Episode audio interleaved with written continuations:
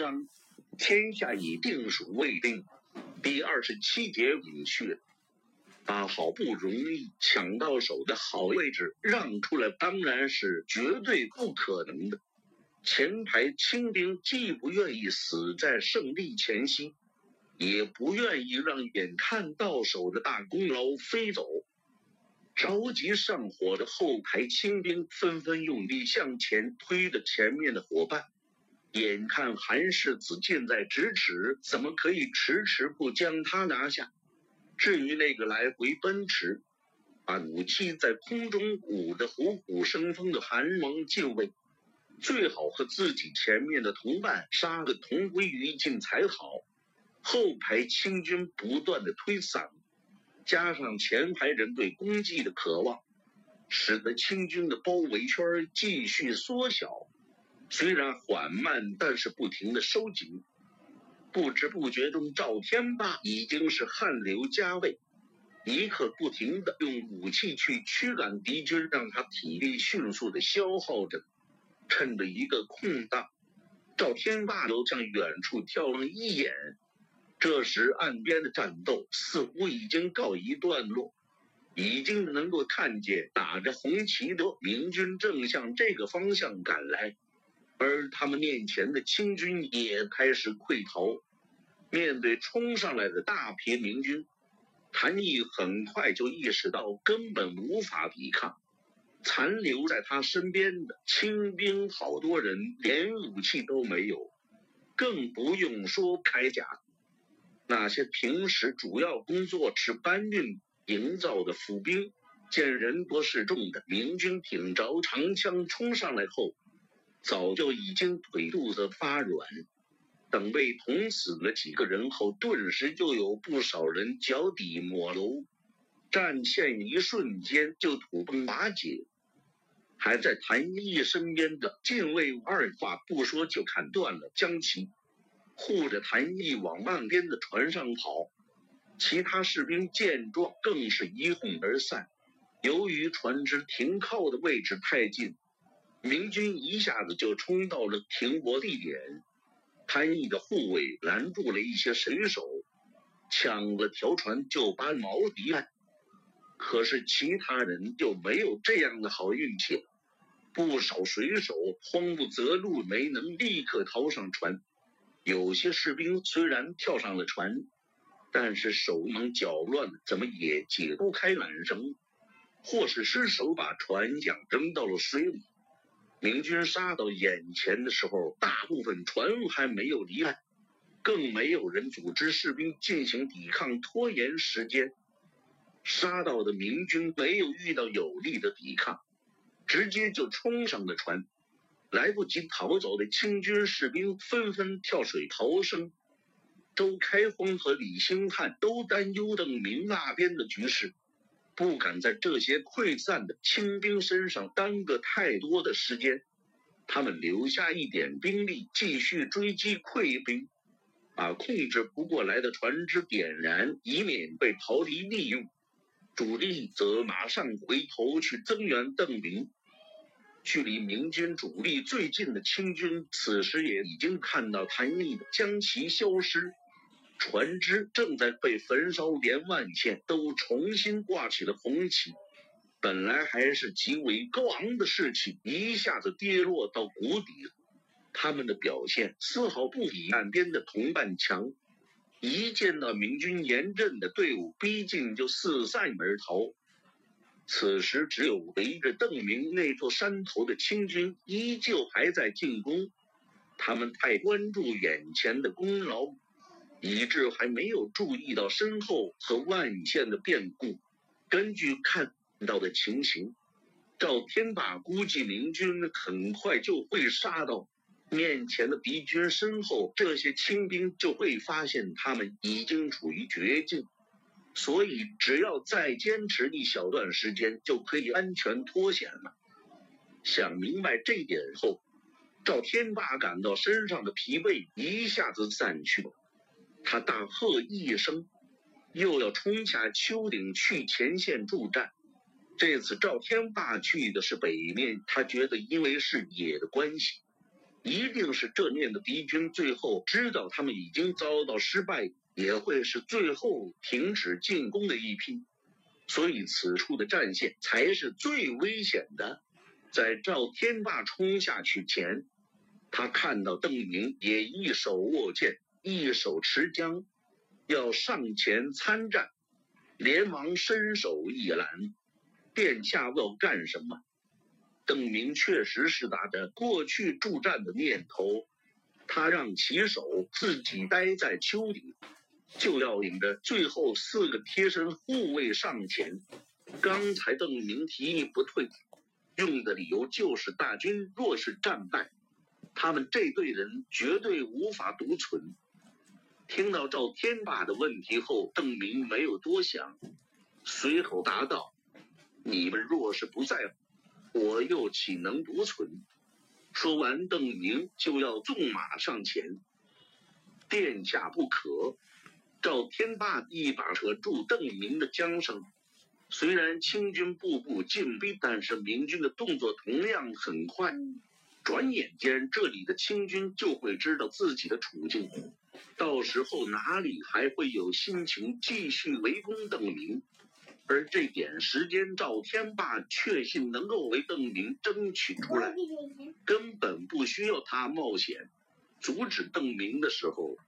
赵天霸看到前方一个卫士被清兵刺落马下，战舰上出现了一个空隙，他没有时间再和邓明废话，纵马上前去补入洞，同时对身后的人大声喊道：“无论如何都要护住殿下！”援兵转眼便到，邓明带来的这二十个卫士都是军中翘楚。不但骑着马，还身披重甲，可长时间的战斗让他们都已经很疲劳了。已经有三人落马，落马的重伤明军在赵天霸赶到前就被蜂拥而上的清军杀死。敌人也利用这个空隙，又成功的突前一步。面对黑压压的敌兵，赵天霸毫无惧色。把一杆又一杆刺过来的长枪拨开，不但没有后退一步，反倒压得众多敌兵无法上前。只是并不是每个人都有赵天霸这样的本事，在他身侧的那个明军骑兵苦战多时，现在双臂只感到沉甸甸的，都快要抬不起来了。勉力拨开左右两杆刺向他两肋的枪尖后，没来得替坐骑挡开一矛，已经几次受创的战马一声悲鸣，轰然倒地。这名骑兵也跟着摔倒在地，一条腿还被压在马身下。虽然就在赵天霸触手可及的地方。但他此时忙于应付几个同时攻过来的敌人，竟是无法分神相助。眼看清兵已经逼到那个倒地的明军身边，举枪抡刀向他刺去。这时赵天霸背后传来一阵风声，又是两骑先后赶到，前面的一匹坐骑人力而行。好似要向敌兵的头上重重踏下，清兵为了躲避，这气势十足的一击，也只好放弃攻击地上的明军，稍微退后躲避。跟在后面的那个则从马上跃下，单手挥剑在空中砍了一个大圈，另一只手拉着地上明军的领子，帮他把腿从死去的马下抽了出来。下马的人就是邓明。得救的明军士兵虽然成功从马身下脱身，但显然也已经精疲力竭。邓明拉他出来，把这个士兵推向丘顶，而自己则并没有跟着一起退回去。赵天霸心里焦急，暗骂护卫不晓得轻重。但邓明和最后四名骑士加入战团后，明军的战线一下子就又稳住了。而且很快，明军就主动后退了一段。刚才为了将邓明保护在安全的地方，赵天霸他们不得不尽力把敌兵隔远一些。但现在邓明已经到了一线，就没有必要继续维持这么大一个圈。殿下，殿下，后退的时候，赵天霸焦急的朝邓明叫了几声，援兵转眼就到。要是在这个最后关头，邓明受了什么意外，岂不是前功尽弃？但邓明对赵天霸的叫喊声毫无反应。抓住机会又上马后，还是和其他明军并肩对抗清兵。又有一个明军士兵没能躲开敌人的攻击，一支从侧面投过来的短箭射中了他头盔和铠甲的结合部，从缝隙间深深的刺入咽头。随着战斗的持续，清军的攻击也变得越来越凶狠。尽管知道韩世子就在边上，他们也大量的使用飞刀、头矛进行攻击，显然已经杀红了眼。明军这边也是一样，北至中的明军士兵本能的做出一个去不住伤口的动作，人已经向后倒去，从颈部喷出的血像喷泉一样的洒向半空，然后化作无数雨珠落下。把邓明左侧的头盔和脸颊都淋得湿漉漉的。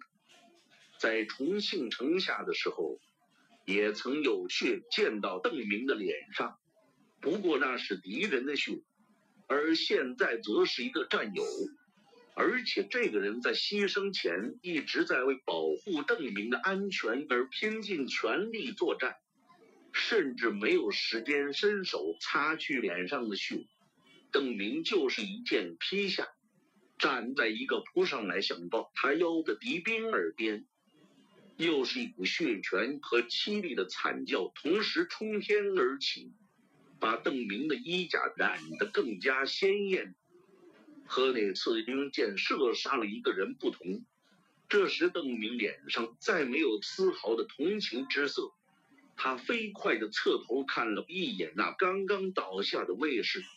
他还能从左侧脸颊感觉到战士残留的体温，把视线重新投向前方，又有几个敌兵向自己马前扑过来。邓明挑了一个最近的，又是一剑挥下，谭毅败了，谭毅败了。从远处好像传来了锣鼓声和这样的呼喊。虽然周围是一片厮杀呐喊，但这声音相当的响亮，并没有被完全遮盖下去。此时，周开荒和李兴汉已经领军杀到了南坡近前。不过，这呼喊声并不是从他们那个方向发出的，虽然他们也在喊着类似的话。那些开始奔逃的清军也在发出类似的惊慌呼声，但是他们呼声大多杂乱无章，远远不如这或者锣鼓一起发出的声音那么整齐有力。一、二、一，喊炮的人话音才落，二十个鼓手就同时用力擂鼓，咚、咚、咚，三响过后。韩毅败了，二百多个人扯开喉咙齐声大叫，接着又是二十面铜锣的合奏，咣，咣，咣，一，二，一。熊楠喊号子的时候还做着手势，若是邓明在现场，说不定会感慨他颇有点前世音乐指挥的架势。就算是以熊兰之能，他也无法把万县的士兵拖出来打仗。整个万县城中也没有几件武器，本来他们就没有多少。邓明来了之后，更是因为不放心将军而尽数搜走。至于士气，就更不用提了。实际上，在熊兰赶回城头后，就发现留在那里的几个同谋的军官，在他走后越想越怕，嘀嘀咕咕的商议了会儿后，他们心中的恐惧再也无法抑制，已经出城奔向北面的山地逃命去了。熊男交代的立刻换席子一事，也由于无人监督而没有完成。有些士兵同样担心明军回城后大肆报复，跟着那些军官一起逃离了万县，把这些废物笨蛋大骂一通后，熊兰只好一边亲自监督换旗帜的工作，一边尽力鼓舞上留在身边的那些同伙的士气，给万县重新换上红旗后。熊男从各队网罗来的壮汉和大嗓门也基本到齐，他立刻亲自带队出城。虽然没有去和谭毅余部厮杀的勇气，但是隔着里许冲他们大喊的胆量还是有的。为了引起更多清兵的注意，同时也是为了喊声整齐，熊男把能够找到的所有锣鼓统统拿出来伴奏。熊兰知道自己如果不努力做点什么，明军回来就是想着自己一命都没有借口把谭红抓起来，显然不是因为那就是他放出来的。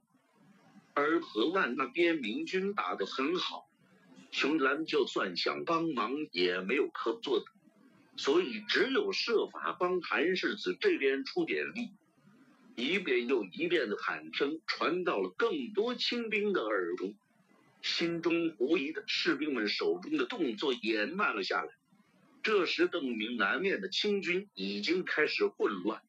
有人回头看到明军靠近后发出的惊呼，很快就引起了更多身边同伴的注意。而北坡的清军此时还看不到那边的形势。数百是野兽组的清军，既看不到谭毅将其已经消失，也不知道明军靠近，但这喊声引起了他们的疑虑，不再疯狂，一个劲向山顶这河蟹的进攻。很快就有人发现万县城上此时又张满了红旗，这便故意引起了一片哗然。军官们或许还想自镇静。但士兵们交头接耳，感到似乎这是明军的什么计谋。随着恐慌心理在军中不断蔓延，对邓明他们的攻势彻底停止下来。清兵和明军隔开了一段距离，然后四下张望。四下张望的清军开始认真的倾听周围的动静。马上就听到从南面传来的更多的喧哗声，侧面的清军士兵也陆续看见无数败兵从南面滚滚而来。一看他们惊慌的样子和人数，就知道这绝不是装出来的，或是局部受挫。中计了，不少向北跑的清兵凄厉的喊叫着，军官也都充满了这样的绝望感。在他们看来，连一开始万县的意志都是明军计谋的一部分。败了，看到这番场面，邓明左右两侧的清军也发生了雪崩，他们再也没有心情和明军相持，纷纷扔下武器开始北窜。之前有人扔下了盔甲，现在只要扔武器就够了。败了。邓明和赵天霸眼前的敌人也丧失了所有的斗志。片刻前还争先恐后蜂拥而上的敌兵，在仓皇吐出这个绝望的字眼后，当着不远处敌兵的面转身离开，一个个奋力向后排挤去。后面的士兵见到这番情景，意识到全军崩溃即将，或者说已经发生。那还有谁肯停在原地？直到这时，邓明才肯出手擦了擦脸颊上的血迹，得以回首仔细的看一下刚才那个就在他身边倒下的卫士。邓明看到那个卫士直挺挺的仰躺在地上，嘴角间都是血沫，大睁着双眼望着天空。保护邓明的二十个卫士五人战死，一人重伤。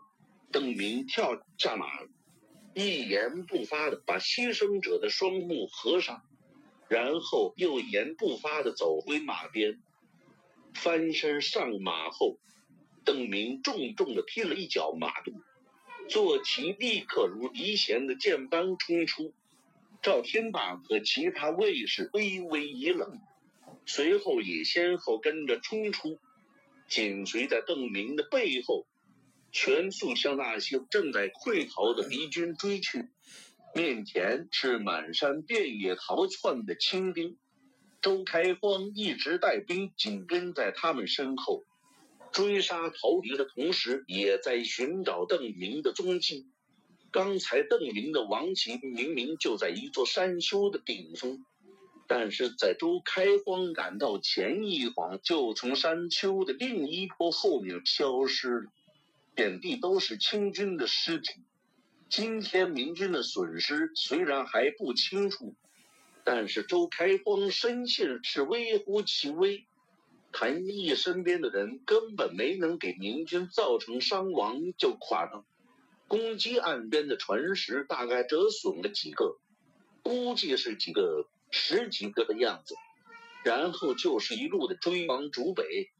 没有指挥、丧失斗志，同时也缺乏体力的清军士兵被明军赶鸭子一样的追，追着清军不住手的砍。周开荒就没看到一个敢于回头反抗的。不过邓明在哪里？如果邓明有什么差错，那损失再小，周开光也不认为这是可以接受的交换。可他不但没有见到邓林。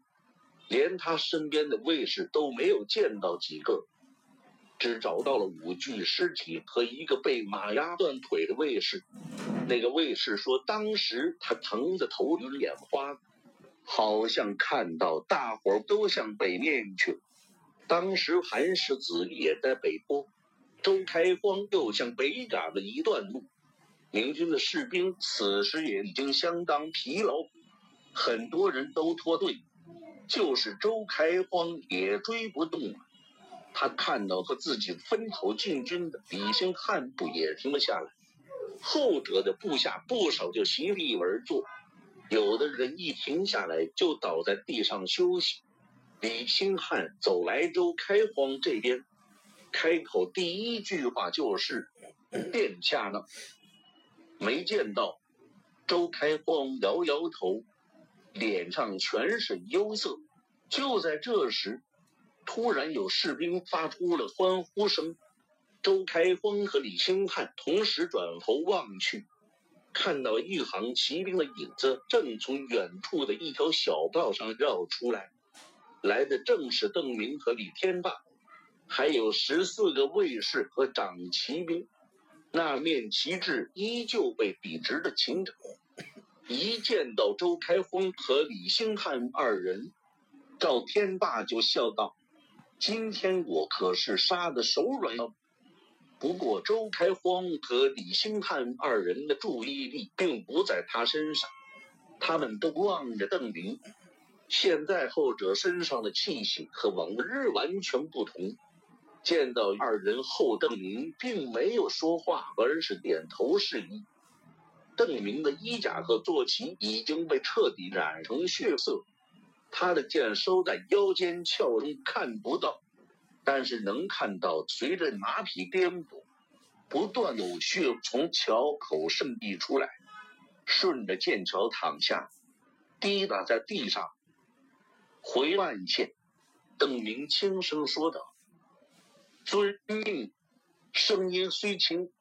但周开荒和李兴汉都感到从这声轻语里透出一股威严，他们二人同时尊敬的躬身领命。